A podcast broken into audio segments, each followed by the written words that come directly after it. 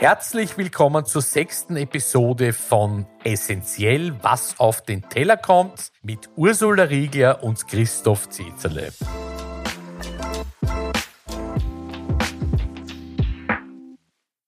Es ist Jänner und hat Minusgrade und doch stehen wir auf einem Acker und ernten Salate. Kann nicht sein? Doch. Aus einer Fläche von 5000 Quadratmetern können wir 150 Familien ernähren. Und das ist doch, finde ich, ein Beispiel, das uns zeigt, wie effizient oder effektiv wir unseren Boden benutzen können, um uns zu ernähren. Um das geht es ja trotzdem für mich in der Landwirtschaft.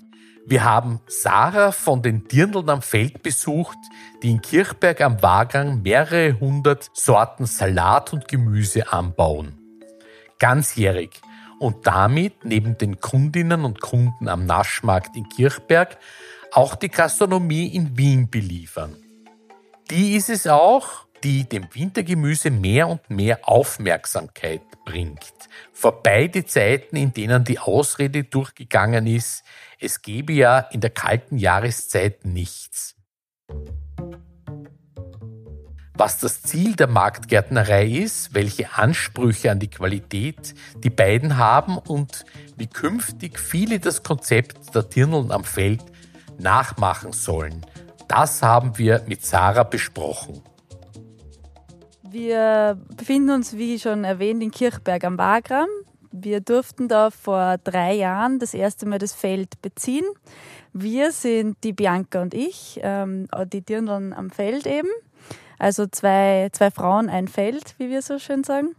Und ja, wir haben uns gefunden, äh, gesehen, geliebt und gemeinsam das Business, die Landwirtschaft aufgebaut im Endeffekt. Ich habe ein bisschen nachgelesen. Mhm. Ihr kommt ja nicht ursprünglich aus der Landwirtschaft, wenn ich das richtig verstanden habe, oder? Das ist richtig. Also wir sind absolute Quereinsteiger. Die eine, also die Bianca hat zwar auf der BOKO Landschaftsarchitektur studiert, ähm, hat ein bisschen im Gemüsebau vorab äh, Erfahrungen gesammelt, eh mit schwangerem Bauch, ganz fleißig, mit ihrem Kind äh, immer gewerkelt und zusätzlich ist sie Imkerin, also das war ihr Zugang.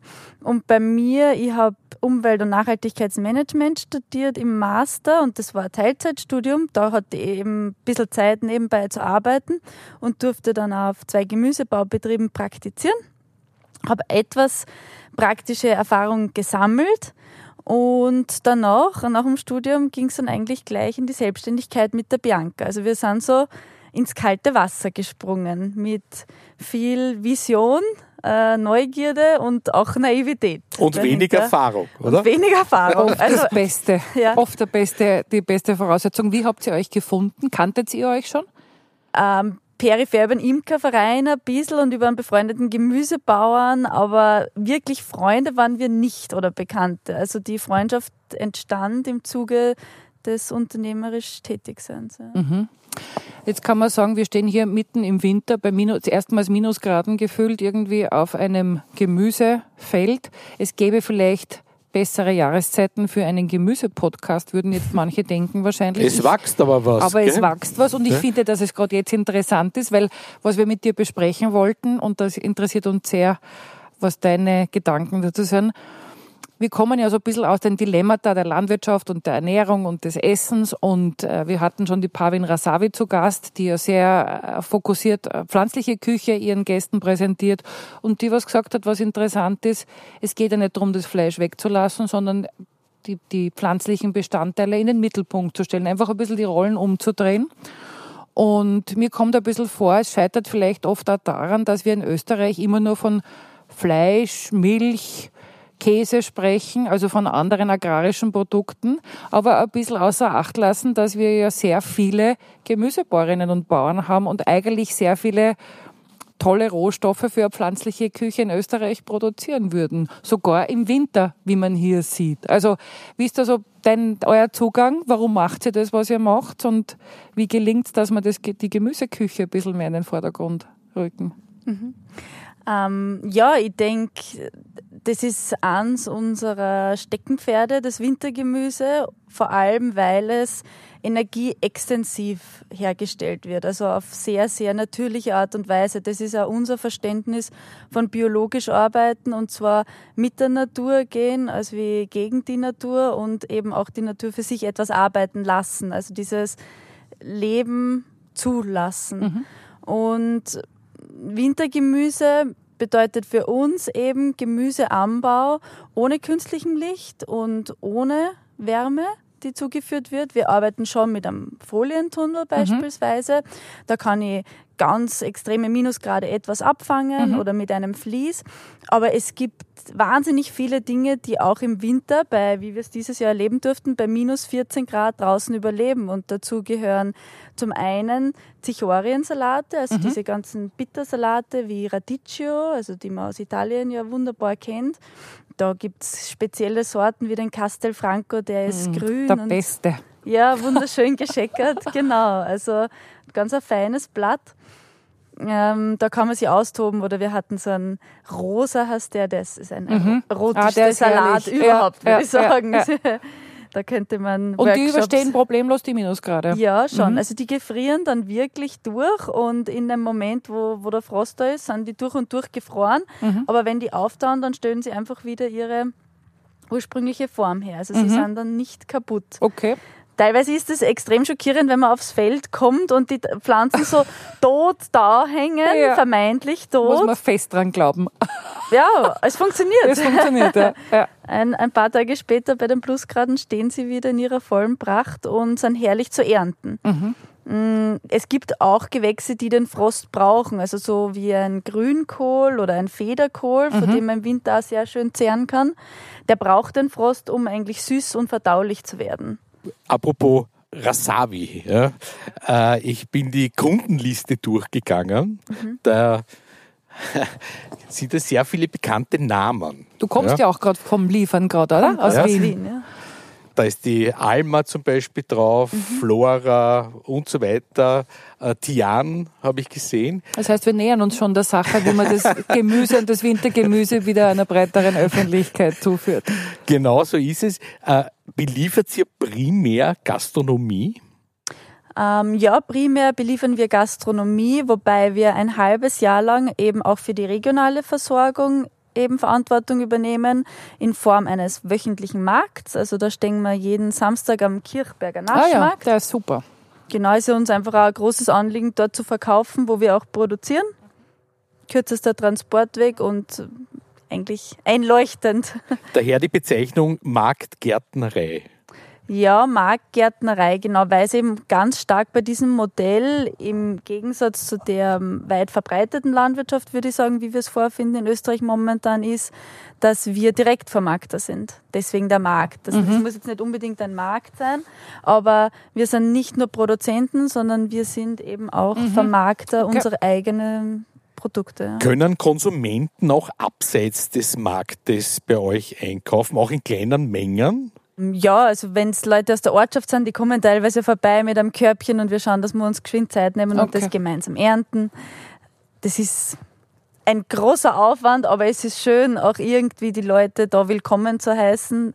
Es zeigt von Interesse, mhm. von Wertschätzung und eigentlich wollen wir kann das verwehren, dass er daherkommt und sich mehr oder weniger sein Gemüse selbst mit uns erntet. Ja. Genau, also Wie hat sich das entwickelt, die, weil der Christoph gerade ähm, erwähnt hat, deine oder eure Kunden oder Partnerbetriebe, wie habt ihr das aufgebaut, in der, gerade in der Gastro in Wien? Es klingt alles nach Spitzengastronomie. Wie baut man denn so einen Kundenkontakt auf? Und äh, sind die dann ein bisschen auch die Botschafter eurer Produkte? Ja, ähm, das ist eben öfters auch so eine Kritik, so wir liefern an die Spitzengastronomie in Wien und warum nicht an, an den normalen Bürger so. Ähm, Wer kritisiert das? Ja, hört man immer okay, wieder. Okay. Also ich muss, ich, ich muss ehrlich sagen, ich habe es mir auch ein bisschen gedacht. Ja. Auch der Christoph und ich sehen die Dinge sehr unterschiedlich. Ich habe mir gedacht, das ist quasi eine, eine Hipster-Gärtnerei. Äh, Auf der anderen Seite muss man auch gerechterweise sagen, äh, das nehme ich mal an, dass man eine gewisse Balance finden muss, um das überhaupt kommerziell sinnvoll führen zu können. Ja, also ich glaube, wir sind kein ja, wir sind wirklich uncool. Echt. Versprochen.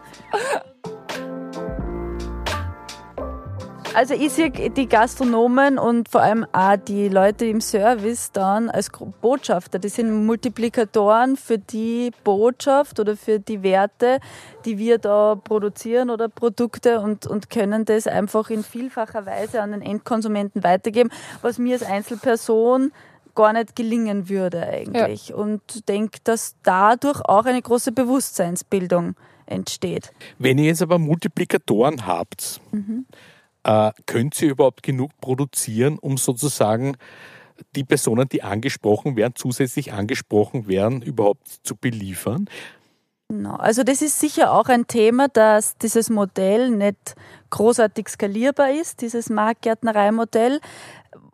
Wiederum auch schön, weil es nicht das Ziel ist. Mhm. Also anders als wie in der Wirtschaft wollen wir gar nicht unbedingt wachsen. Es soll einfach eine Größe bekommen, in der der Bauer gut leben kann im Endeffekt, wo er sagt, ja, mit dem Geld kann ich wirtschaften, kann meine Familie ernähren, das brauche ich, um ein bisschen Spaß oder Blödsinn im Leben machen zu können, um was anzustellen. Und dann reicht's aber irgendwie. Und die Idee ist eher, dass man sagt, man multipliziert die Betriebe, mhm. die Marktgärtnereibetriebe. Ja. Also man, ja. man findet wieder junge Personen, die eine Ortschaft weiter so etwas starten. Und, und auch wieder in eine lokale Versorgung und vielleicht dann halt parallel auch überregional gehen, oder? So wie ihr macht gemischt genau. mit Markt und, und Gastronomie. Ich muss nochmal zurück zur Gastro. Wie, wie, wie ist es gelungen, diese Betriebe zu bekommen zu als Kunden. Ne? Ja, wir hatten das große Glück, dass wir das Tieren als unseren ersten Kunden hatten. Mhm. Das Tieren ist oft Wegbereiter für viele ja. Erzeuger, ja. oder? Weil die einfach so eine Strahlkraft haben und so eine Qualitätsorientierung. Ja, und einen, einen großen Willen auch bei so Produzenten einzukaufen ja. und dann halt ja. die Größe und die Publicity, mhm. das weiterzutragen. Und von da weg, unter Anführungsstrichen, ging es recht einfach. Mhm. Also es ist ein Produkt, das sehr gefragt ist. Also Gemüse wird gesucht in der Spitzengastronomie, also Gemüse in der Qualität, sage ich. Also mhm. nicht, dass wir so besonders da produzieren, aber überhaupt Gemüse nur auf ja. echten Boden zu produzieren, ja, ist schon eher Ausnahme. Ist schon die Ausnahme. Ja, also es ist sehr einfach, da ein USB zu haben und Anführungsstriche. Ähm, es ist auch viel harte Arbeit, also ist ja nicht so und es ist mit viel Risiko verbunden und mit Ernteausfällen und alles Mögliche, wenn man halt mit der Natur zusammenarbeitet. Also. Und ja, das war ein bisschen wie ein Lauffeuer. Die, ich glaube, Word of Mouth Marketing hat mhm. da einfach am besten mhm. funktioniert. Die Gastronomen sprechen untereinander und, und merkt ihr da auch, dass sozusagen auch die Gäste dieser Betriebe dann über, wie du gesagt hast, der Service, wenn der Service gut erklärt, was liegt am Teller und wo kommt's her, kommen dann die Gäste, schlagen die auch bei euch auf und möchten bei euch einkaufen? Mhm, gab's auch schon, also im Kirchberger Naschmarkt, wir haben ja auch ein paar Wiener, die Zweitwohnsitze haben oder dann ins Kamptal weiterreisen, die dann am Markt kommen und sagen, ah, ja. wir haben euch auf einer Karte gelesen, uns informiert und ja. Und das heißt, die Herkunftskennzeichnung bringt schon was, weil ich da mit dem Gast da die Info gebe ich, wer hat es produziert, wer steht dahinter und dann könnte ich dort ja direkt einkaufen, genau. oder? Also das, das gab es. Doppelt Umsatz gemacht mit den Kunden. Ja, super. so soll es sein. ja.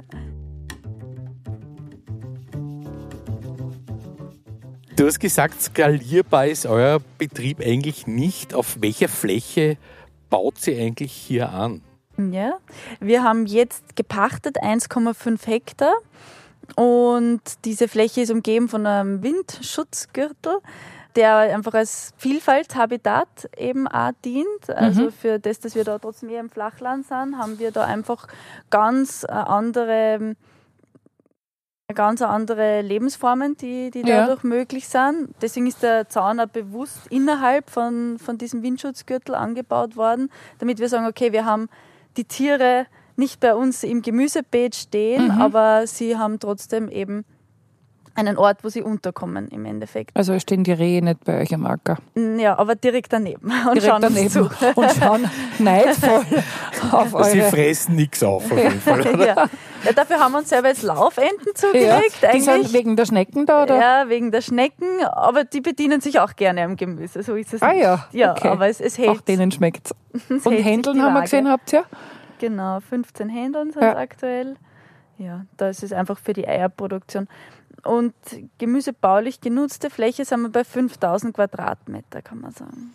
Also Und das bearbeitet sie ausschließlich zu zweit. Vier Hände. vier Hände und in der, in der Hochsaison sind dann schon Helfer eben auch da. Also da haben wir dann zwei, drei Leute geringfügig angestellt. Eine Praktikantin haben wir heuer gehabt, das Vorarlberger 16-Jährige mhm. über den Sommer, über die Sommermonate. Also und viele wollt, Hände.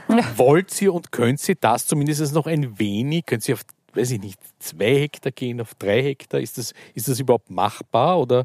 bis zu drei Hektar würde ich sagen, ist das auf jeden Fall machbar und möglich, aber dann verliert es auch irgendwo die Überschaubarkeit. Also äh, es ist so, wir führen da über 300 verschiedene Sorten, über 60 verschiedene Kulturen, die alle zum unterschiedlichen Zeitpunkt gesät, gepflanzt werden.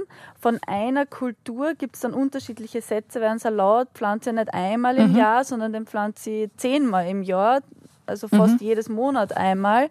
Und, und das dann nur zu überblicken und da wirklich ein Auge dafür zu haben, was geht vor Ort wirklich bei jeder Pflanze oder bei jedem Beet vor und das zu steuern, wird dann ab drei Hektar schon schwierig für den ähm, verantwortlichen Bauern, sage ich jetzt einmal.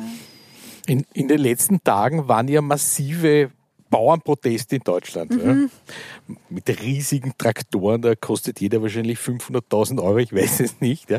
Ich habe irgendwie so den Eindruck, dass ihr ein, ein Gegenentwurf seid ja, zu dieser äh, Massenproduktion von Lebensmitteln, sowohl pflanzlich als auch äh, von Tieren, äh, die abhängig ist offensichtlich von Unterstützungen in genau, Deutschland.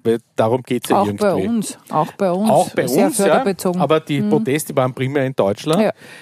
Ja. Äh, was für ein Gefühl hat man, wenn man da so als Quereinsteiger auf relativ kleinem Raum äh, so viele Arten anpflanzt und dann sieht, wie der Gegenpol des bäuerlichen Lebens, also zum Beispiel in Deutschland Großbauern, die sich aufregen. Was, was, was denkt man sich da? Ja, traurig, in welche Richtung es sich entwickelt hat und nach wie vor entwickelt, dass das mit so vielen Aufständen und Missständen eigentlich verbunden ist. Ich denke aber, wir zeigen hier ein Beispiel, wie es anders funktionieren kann. Also mm, wir holen aus einer Fläche von fünf 1000 Quadratmetern können wir 150 Familien ernähren. Und das ist doch, finde ich, ein Beispiel, das uns zeigt, wie effizient oder effektiv wir unseren Boden benutzen können, um uns zu ernähren. Um das geht es ja trotzdem für mich in der Landwirtschaft. Mhm. Also und in ja einer sehr hohen Qualität, ne? in eurem Fall auch, in der Bioqualität. Hohen Qualität, mhm. genau. Und viele unterschiedliche Sorten und Produkte. Genau, und dabei, also einerseits ernähren wir, aber wir ernähren nicht nur den Menschen, sondern auch unsere Umwelt. Also wir füttern ja auch unseren Boden mhm. mit Nahrungsmitteln, die er braucht, um für uns gut produzieren zu können. Mhm. Also das ist ja unsere Basis. Habt ihr, in welchem Zustand habt ihr den Boden hier übernommen? Was ist denn davor? War da vorher Anbaufläche schon? Es war eine Anbaufläche und sie war Demeter bewirtschaftet. Aha, okay. Wir sind jetzt Bio Austria zertifiziert. Mhm. Also wir haben da sehr gute Grundvoraussetzungen gehabt. Plus wir befinden uns ja am Wagram, also ein Weinbaugebiet haben wir vorrangig einen Lehmlössboden. Das mhm. heißt, der speichert wahnsinnig gut Wasser, hat recht viel Nährstoffe. Wir haben einen Schwarzerdenanteil da, relativ wenig Schotter, bis auf mhm. den oberen Bereich, also wenig Steine, was vorteilhaft für den Gemüsebau eben ja. ist. Und, und konnten da mal auf einer guten Basis wegstarten. Oh ja. genau. Ähm, ich muss noch mal ein bisschen zum Thema der sozusagen, ist es Gemüse oder Fleisch oder ist es einfach, braucht es Gemüse, vielleicht muss man es mal in den Mittelpunkt drücken. Ich denke oft an die Zeit des ersten Corona-Lockdowns, wo dann diese Gemüsekistel mhm. aufkamen. Mhm. Auch damals war das Tieren, meiner Erinnerung, Vorreiter, weil viele Gastronomiebetriebe, wie es Tieren haben gesagt, die ihre Lieferanten können sie momentan nicht beliefern die Lieferanten sozusagen machen Privatzustellungen. Es hat dann begonnen, dass die Leute auf einmal entdeckt haben, Gemüsekisteln zu bestellen und in meiner Wahrnehmung irgendwie draufgekommen sind, weil das war ja März, dass auch im März es Gemüse gibt. Irgendwie nach, nach der vierten Woche Grünkohl dann alle kein Grünkohl mehr sehen ja. konnten. Und sehr viele überrascht waren und da gar nicht gewusst haben, was ist da drinnen im Gemüsekistel und was tue ich damit irgendwie. Hast du den Eindruck, das verbessert sich das Wissen um, was gibt es im Jahreszyklus an Gemüse? Gibt, dass es überhaupt Wintergemüse bei uns gibt? Also ich muss nicht die obligaten Tomaten im Supermarkt kaufen das ganze Jahr. die nach nichts schmecken. Wie, wie ist da dein oder eure Wahrnehmung? Ändert sich was und was könnt ihr da dazu beitragen mit eurem Anbau und mit euren Partnern vor allem? Mhm. Also die, die Kunden, die bei uns am Markt einkaufen, die haben über die Jahre jetzt äh, mitgelernt natürlich. Mhm. Also da sehen wir halt schon große Fortschritte und das ist dann auch lustig, weil auf einmal stehst du am Markt und hast vielleicht keinen Spargelsalat mit und das kennt keiner. Also das ist so eine Keule, wo du nicht nur die Blätter oder vor allem nicht die Blätter mhm. vom Salat isst, sondern den Strunk. Also mhm. der ist richtig dick gezüchtet, ganz was Eigenartiges. Aber die Leute entdecken es, lernen es lieben und werden dann richtig böse, wenn man es nicht mitnimmt und fragen, wo ist der Spargelsalat auf einmal? Und das sind schon so für einen selbst sehr schöne Momente, wenn man sieht, man hat jemandem etwas Neues zeigen können, das ihm anscheinend auch geschmeckt und das er wieder haben mhm. möchte. In der breiten Masse ist, glaube ich, schwierig, weil im Supermarkt, im Supermarkt kriege ich ja nur das Angebot, das ich kriege. Also man in großen Mengen einfach ja. auch verfügbar hat. Ne? Ich, ich bin Eindruck. ja nicht so der Obergemüseesser. Ja, also ich bin ja mehr der Fleischesser. Aber wie ich hergefahren bin, habe ich mir gedacht, okay, du bist heute unterwegs und lieferst aus. Aber was hast du jetzt heute eigentlich ausgeliefert? Mhm, stimmt. Also zu einem Teil natürlich Lagergemüse. Das sind rote Rüben, Sellerie, Karotten, Pastinaken, so. Dann Jungzwiebel aus dem Tunnel, also dann gibt's halt im Tunnel mhm. Feinblattgemüse eben auch, also verschiedenste Salate. Da gibt's da so eine Schnittsalatmischung von unserer Seite. Wir haben einen roten Vogelsalat, einen gewöhnlichen Vogelsalat, dann diese Ase-Salate, die mhm. haben so einen Senf-Wasabi-Ton. Genau. Dann draußen eben die Zichorin, also diese mhm. Bittersalate. Kohle, Federkohl, Palmkohl, Grünkohl, dergleichen. Dann hatten wir diese Woche noch aber leider aus Kohlrabi, Superschmelz-Kohlrabi. Mm. Die sind wahnsinnig groß wie so ein der Fußball. war auch frisch? Der ist frisch, der überlebt die Minusgrade, ja. Echt? Den kannst du noch ernten. Erstaunlich, ja. Christoph wird noch zum Gemüseesser. mhm. Wir wollen ja auch was lernen, oder? Ich zumindest. Ja. Du, du kennst dich da aus mit Gemüse. Es funktioniert. Ja, Lauch gibt es eben auch draußen noch. Dann Topinambur kann man mhm. ausgraben aus der Erde. Wir graben auch aus dem Winter die Karotten aus. Ja. Die behalten auch einer grün eigentlich okay. und wir verkaufen dann so kleine Fingerkarotten, die die Gastro dann eben auf den Teller packt. Ah, so ja. Eine mhm. Karotte mhm. im Ganzen mhm. mit ein bisschen grün obendrauf, genau. Habt ihr mhm. Auftragsproduktion auch im Sinn von, weil du gerade beschreibst die Mini-Karotten, wo dann der Koch sagt, okay, ich hätte es ganz gerne in dem und dem Zustand oder in der Phase vielleicht früher geerntet oder später geerntet, geerntet als du es normal machen würdest? Ja, also wir immer am Ende des Jahres mhm. oder eben jetzt im Jänner bieten wir das unseren Gastronomen mhm. an, dass sie sich einmischen in die Anbauplanung, ja, also ja. sie dürfen mitrühren und wir sprechen uns zusammen, genau, und allgemein sind wir sehr eng im Austausch, was eben den Ernte- oder Reifezeitpunkt ja. betrifft. Ähm, weil der Gastronom es auch manchmal besser weiß als der Gemüsebauer selbst. Also so klassische Vertragslandwirtschaft eigentlich irgendwie. Wir oder? haben da überhaupt keine Verträge. Na, aber im Sinn von, dass du sozusagen mit dem Abnehmer dir ausmachst, was kann er brauchen, wann kann er es brauchen, ja. dann hast du ein bisschen Planungssicherheit Richtig. und bist dir sicher, dass du das los wirst und er kann gerade in einem High-End-Segment irgendwie sehr genau mitbestimmen, in welcher Qualität er was kriegt. Und er kann wann auch planen. er was anbietet genau, und genau. macht. Ja. Weil es werden ja jetzt genau. wahrscheinlich viele drauf kommen, dass sie von euch kaufen wollen, oder? Hoffentlich immer mehr, aber es ist, es ist auch eben begrenzt, so wie wir es vorhin mhm. besprochen haben. Also es ist nicht endlos viel Platz für Kunden. Da müssen wieder junge, naive Leute ja. nachkommen, die eine Marktgärtnerei gründen. Und, aber weil du das vorher auch schon angesprochen hast, findet das schon statt? Merkt ihr, dass andere kommen und sagen, entweder Quereinsteiger oder auch aus der Landwirtschaft, ich finde, es geht ja beides, zu sagen, die schauen sich euer Modell an, weil sie es mhm. spannend mhm. finden und sagen, das wollen wir auch so ähnlich machen? Wir haben heuer einen, also letztes Jahr, 2023, mhm. einen Verein, äh, Marktgärtnereiverein Österreich gegründet. Ah, mhm. da sind wir aktuell 30 Mitglieder. Ja. Und es gibt aber noch viel mehr Marktgärtnereien in Österreich. Es haben noch nicht alle den Weg zum Verein gefunden. Mhm. Also es ist eine Szene, die wächst, die sich auch gegenseitig unterstützt, die Bildungsangebote liefert. Wir haben jetzt seit kurzem eine Dame in der Landwirtschaftskammer sitzen, die sich zu 20 Stunden pro Woche mit Marktgärtnereien beschäftigt. Okay. Also man merkt, dass dieses Thema Aufmerksamkeit bekommt weil eben auch ein großes Interesse da ist. Also vom Gefühl her poppen sie auf wie Schwammerl im Wald, würde ich sagen. Ja. Mhm. Ich finde es auch extrem relevant, ja, dass das gemacht wird und, und auch gefördert wird. Das hängt ja auch mit der, äh, mit der Ernährungssicherheit in, in Österreich sehr stark mhm. zusammen, dass nicht nur Monokulturen angebaut ja. werden, die abhängig sind von, äh, von Treibstoff für die Traktoren, äh, über Dünger und so weiter. Ich meine, das haben wir in den letzten zwei Jahren ja gesehen. Ne? Und wenn man sich anschaut, gerade im Osten Österreichs, der Großteil der Landwirtschaft oder sehr viele sind im Ackerbau und im Gemüsebau tätig. Aber es kommt mir vor, in der öffentlichen Wahrnehmung geht das immer ein bisschen unter versus eben der Milchviehbetriebe mhm. gefühlt irgendwie, oder? Also wirklich in der, im, im, Übersetzen quasi des Themas. Es geht immer nur ums Schwein. Es geht immer nur ja. ums Schwein oder ums Rind oder um die Milch, also ja. um die sehr großflächigen, breiten Produkte, die irgendwie etabliert sind. Und da kämpfen auch alle dafür oder dagegen, ist ganz unterschiedlich. Und das Gemüse, finde ich, hat eine große Rolle in Österreich eigentlich und eben auch ganzjährig.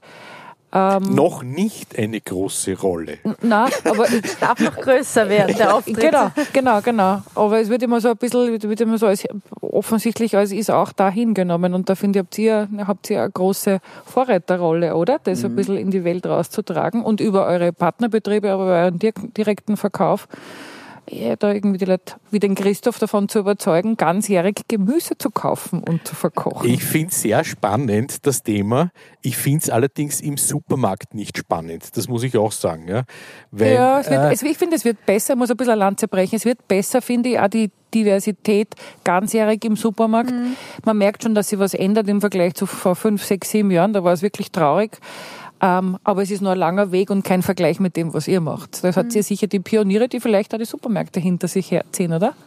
Schön wär's. Also ich finde, wir müssen, also ich muss auf jeden Fall viel lernen zu dem Thema. Christoph kauft jetzt sofort bei dir ein. Auf Ko ja. Kochmäßig muss ich viel lernen. Ja? Mhm. Und ich glaube, dass es vielen anderen auch so geht, dass sie nicht genau wissen, was gibt es eigentlich für eine wie, welches Gemüse gibt es eigentlich zu welcher Zeit, ja. ja. abgesehen davon, dass was äh, das im Supermarkt liegt. Mhm. Und da liegt wirklich nicht sehr viel. Na, ja. Stimmt. Man muss es wieder extra lernen. Mhm. Paprika, mhm. Eissalat liegt dort. Ja. Ja? ja. Und dann liegt noch ein Sellerie dort, vielleicht ein Stangensellerie und Champignons. Also ja, und dann irgendwelche Früchte, nicht, die ja. jetzt aus Peru, Chile oder sonst irgendwo herkommen, genau. die erst in ein paar Monaten bei uns wieder wachsen würden in Wirklichkeit. Wenn wir gerade über so Exoten sprechen, mhm. da unter diesem Strohhaufen, ähm, leider konnten wir das eben gestern nicht ernten, weil die Erde doch zugefroren war, aber ja. wir haben Erdmandeln angebaut ah. und ich lasse euch das dann nachher gern probieren. Wir ja. nennen sie auch österreichische Kokosnuss. Oh. Ist eine ganz eine kleine Mandel, äh, die unter der Erde eben wächst. Ja. Das sind so Knöllchen, die sich dann mhm. an den Wurzelhaaren bilden.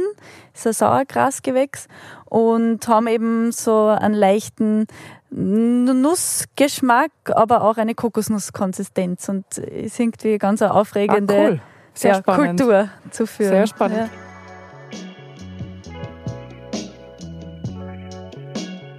Woher bezieht ihr eure Pflanzen? Macht ihr eigen Nachzucht oder habt ihr einen Partnerbetrieb, wo ihr kauft? Und Ergänzungsfrage, weil du jetzt da gerade von den, also von eher den Exoten sprichst wie sehr probiert man auch aus, noch nicht so etablierte Gemüse und Salate und versucht die bei uns zu etablieren, auch aus dem vielleicht Veränderungen durch den Klimawandel, also dass manche Dinge jetzt neu anzubauen sind, die bisher nicht gingen und andere vielleicht nicht mehr gehen, die man bisher traditionell bei uns angebaut hat?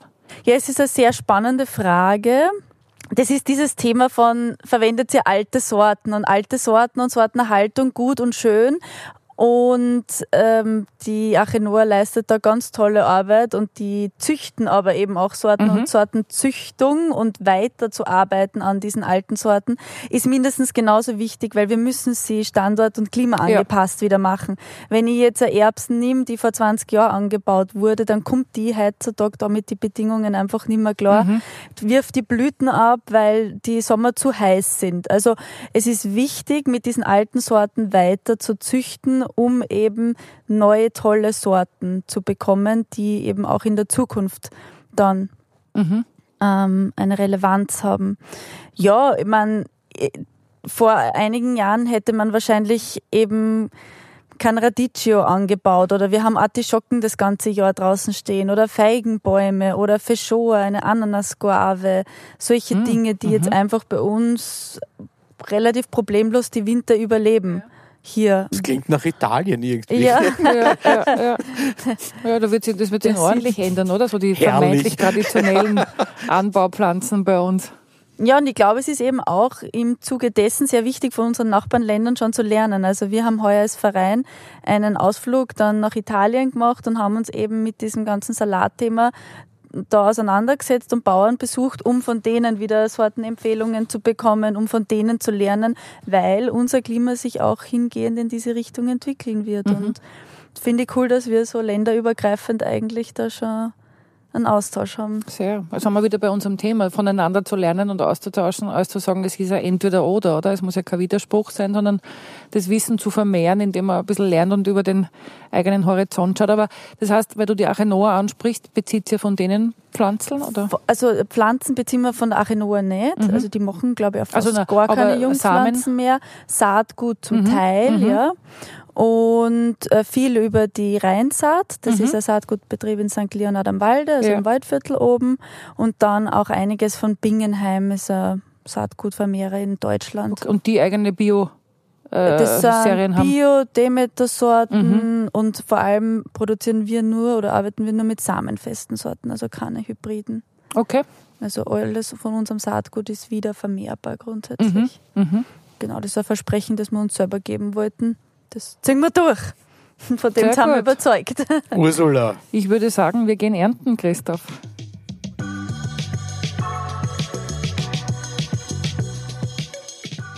Noch führt das Wintergemüse in Österreich ein wenig ein Schattendasein. Viele wissen gar nicht, dass Salate und Gemüse ganzjährig in Österreich wachsen und manche Sorten sogar Minusgrade überstehen. Betriebe wie die Dirndln am Feld und ihre Partnerbetriebe in der Gastronomie sorgen dafür, dass neben dem Wissen um die tierische Erzeugnisse der heimischen Landwirtschaft auch die große Vielfalt der pflanzlichen Lebensmittel bekannter wird. Eine Ausrede, im Winter gebe es nichts Frisches, gilt damit nicht mehr. Und die starke Veränderung des Klimas trägt dazu bei, dass heute auch Salate und Gemüse in Österreich geerntet werden können, die vor wenigen Jahren noch als Exoten galten. Gemüse gibt es also genug im Winter. Wir müssen es nur ausprobieren. Das war essentiell, was auf den Teller kommt. Der Podcast rund um das Thema Essen mit Ursula Riegler und Christoph Zezerle. Wir erscheinen alle zwei Wochen mit einer neuen Folge und zwar auf Apple Podcasts, Spotify, YouTube und überall, wo es Podcasts gibt. Abonniert unseren Podcast, damit ihr immer Bescheid wisst, wenn eine neue Folge erscheint. Wenn euch diese Folge gefallen hat, erzählt es gerne weiter. Wir freuen uns auf ein Wiederhören bei Essentiell, was auf den Teller kommt. Bis zum nächsten Mal.